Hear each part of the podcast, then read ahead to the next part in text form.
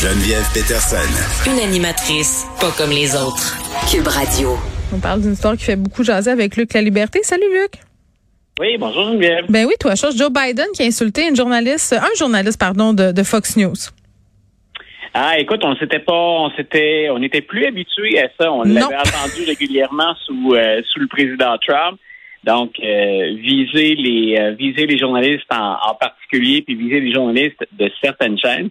Donc, euh, ben, c'est M. Biden qui s'est échappé cette fois-là, puis faut-il s'en étonner, il le fait à l'endroit de journalistes de Fox News. OK, mais qu'est-ce qu'il lui a dit? Pourquoi il a pogné l'air après? Parce que il me semble que M. Biden nous a pas habitués à autant de... On a un extrait, c'est ça? OK, c'est ça, j'avais pas compris. On a l'extrait, on va le faire jouer. Ah bon, c'est quand même, c'est graphique comme insulte. Écoute, je peine à t'entendre parce que j'entends un réseau euh, anglophone en même temps que, je te parle. Je sais pas ce qui est euh, qui se passe avec notre ligne. Mais donc, euh, on, le sait que le réseau Fox News, c'est l'équivalent du parti de l'opposition finalement pour les démocrates. si les, Hmm, je crois qu'on a beaucoup de problèmes de son. Mercure. Là, on parlait tantôt de la rétrogradation de la Lune. Depuis une couple de semaines ici, là, c'est Mercure qui rétrograde. Donc, on est en train d'aller chercher euh, notre ami Luc La Liberté pour qu'il puisse euh, nous livrer son interprétation de ces faits, parce que Joe Biden nous a non seulement pas habitués à ce vocabulaire-là, mais nous a pas habitués non plus à cette façon de faire avec les journalistes. Là, il demeure tout le temps excessivement respectueux. Joe Biden, moi, j'ai hâte de savoir comment ça va être reçu. Euh, est-ce que c'est un dérapage? Est-ce que les gens ont accepté tout ça. On a retrouvé Luc. Luc, t'es là? Oui, bon. Bon, accroche-toi. Euh... T'entends-tu encore des voix, là? Écoute, c'est traumatisant comme expérience. oui, c'est traumatisant comme extrait aussi, c'est ce que j'ai envie de te dire. Donc, comment c'est reçu, là, euh, le fait? Puis pourquoi, premièrement, il a traité le journaliste de son Pardon, désolé, je le dis. OK, voilà, donc il, il le fait parce que le, le, le, journaliste dit à son sens quelque chose qui est, qui est grossi. Donc, on le relance un peu comme une opposition républicaine l'aurait fait. Euh, le président Biden, habituellement, c'est ce que j'étais en train de dire, il est habituellement poli, même si on sait qu'à l'occasion, il se met le pied dans la bouche et qu'il est très, très spontané. Euh, on a remarqué un changement de ton dans les conférences de presse. D'abord, il y a maintenant des conférences de presse. Et la dernière conférence de presse que le président accorde, écoute, il a répondu à près d'une centaine de questions. Donc, c'est, il a été généreux de son temps, habituellement poli, respectueux, même mm. lorsqu'il n'est pas d'accord.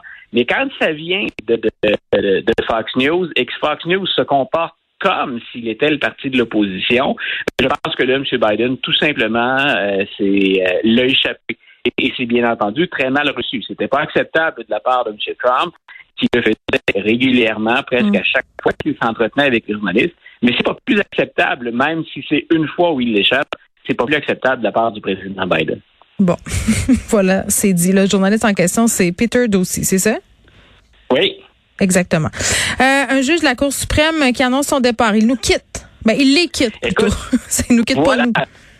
Ah oui, puis écoute, ça, ça va être encore un, mélodrame, euh, un mélodrame comme les Américains nous en réservent sur ce genre de questions-là depuis un certain temps. Hmm. Stephen Breyer, il était nommé par Bill Clinton. Ça faisait très longtemps qu'il était en poste. Il a passé le cap des, des 80. On sait qu'il n'y a pas de, de limite, hein? il n'y a pas d'âge limite pour la retraite. Ils partent lorsqu'ils en ont envie, puis dans certains cas, on l'a vu plus récemment, euh, ils partent lorsqu'ils décèdent ou qu'ils sont trop malades, tout simplement. Le juge Breyer, les plus progressistes aux États-Unis, depuis que Joe Biden a été élu, disait on souhaite qu'il parte. Pas, pas parce que c'est un mauvais juge, mais on se disait à son âge, c'est plus risqué qu'il parte pendant que c'est un président démocrate qui est en place pour qu'on le remplace par un ou une autre progressiste. Mais attends, je veux juste être sûr que je comprends. C'est risqué pour des questions de santé ou c'est risqué qu'il change son fusil d'épaule puis qu'il adopte des positions plus radicales? Non, non, c'est risqué parce que si jamais il devait tomber malade, c'est ça, c'est la santé. voilà, c'est on, on, craignait des problèmes de santé ou encore comme c'est arrivé à la juge Ginsburg, qu'il décède euh, relativement soudainement, mais que ce soit un président républicain qui nomme encore un juge. M. Trump le fait trois fois. Il a nommé trois conservateurs, conservatrices. Ils sont donc sur les neuf juges de la Cour suprême, six conservateurs. Actuellement, il ne reste que trois progressistes. Donc, on a dit à M. Biden, c'est le temps. Il euh, faut que vous agissiez vite. Puis on était content que M. Breyer annonce enfin son départ. Pourquoi il l'annonce là? Ben, parce qu'on est en cours. Eh bien, ah, c'est pas un jeu de mots, bien sûr, avec le plus haut tribunal, mais on est pendant un mandat de la Cour suprême. Donc, on dit, il va terminer l'année. Et lui, ce qu'il a dit, le jeu Breyer, c'est je termine mon mandat et si on a trouvé un remplaçant, une remplaçante, je quitterai. M. Biden, c'est stratégique qu'il le fasse maintenant parce qu'on est en année électorale. Ça veut dire que on va voter au mois de novembre pour la Chambre des représentants et pour le Sénat. Puis le Sénat, actuellement, il y a une égalité, démocrates et républicains. Et comme la nomination risque d'être serrée, parce que c'est très rare maintenant qu'un démocrate va voter pour un juge plus conservateur ou encore qu'un républicain va voter pour un juge plus progressiste, on lui dit à M. Biden, faites cela. Si tout le monde se tient, c'est dans le cas d'une égalité 50-50 au Sénat, parce que c'est le Sénat qui entérine le choix du président. Dans le cas d'une égalité à 50-50, ben, c'est la vice-présidente, Mme Harris, qui hmm. va trancher. Si on attend les résultats d'élection, puis qu'on reporte plutôt ça en 2000, 2023, euh, ben, aux élections de mi-mandat, si on perd la majorité, hmm. là, pour Joe Biden, ça va devenir terrible d'espérer passer un juge ou une juge là. Et je voulais prendre la peine de dire en même temps, le choix de Joe Biden, s'il tient la promesse en campagne électorale, ça va être une femme et ce sera une femme noire. La première femme noire est euh, nommée à, la juge au plus haut tribunal, pardon, mm. euh, aux États-Unis. Tu vas surveiller ça pour nous. Et Luc, il nous reste euh, une petite minute pour parler du contrôle des armes à feu aux États-Unis. On sait que c'est un dossier très tendu du côté des Américains, qui a un lobby aussi qui est important là pour le contrôle, ben, qui en fait qui est anti-contrôle des, des, armes à feu. Il y a la Californie qui j'ai envie de te dire met ses culottes et impose de nouvelles mesures pour les contrôler les armes c'est-à-dire une ville de Californie. Donc, oh! on va voir si ça fait des petits en Californie et jusqu'où les opposants vont, le faire.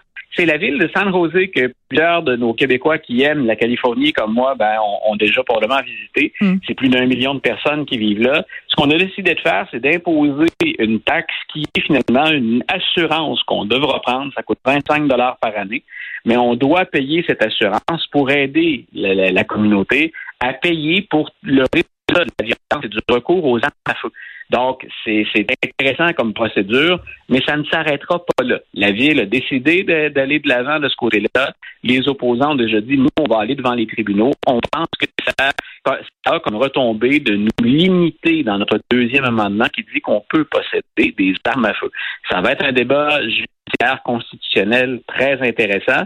Mais donc, retenons. Hein, tu l'as dit, on a mis nos culottes, on va de l'avant. C'est la première fois, à ma, connaissance, qu'on essaie cette stratégie-là puis on va voir si ça va faire des petits mm. ailleurs en Californie ou sur le territoire américain. Oui, bien ça va créer un précédent en tout cas, puis justement, on va voir si euh, les réactions aussi, puis si d'autres euh, municipalités vont oser emboîter le pas. Luc La Liberté, merci beaucoup, même si on a entendu des voix pendant ta chronique.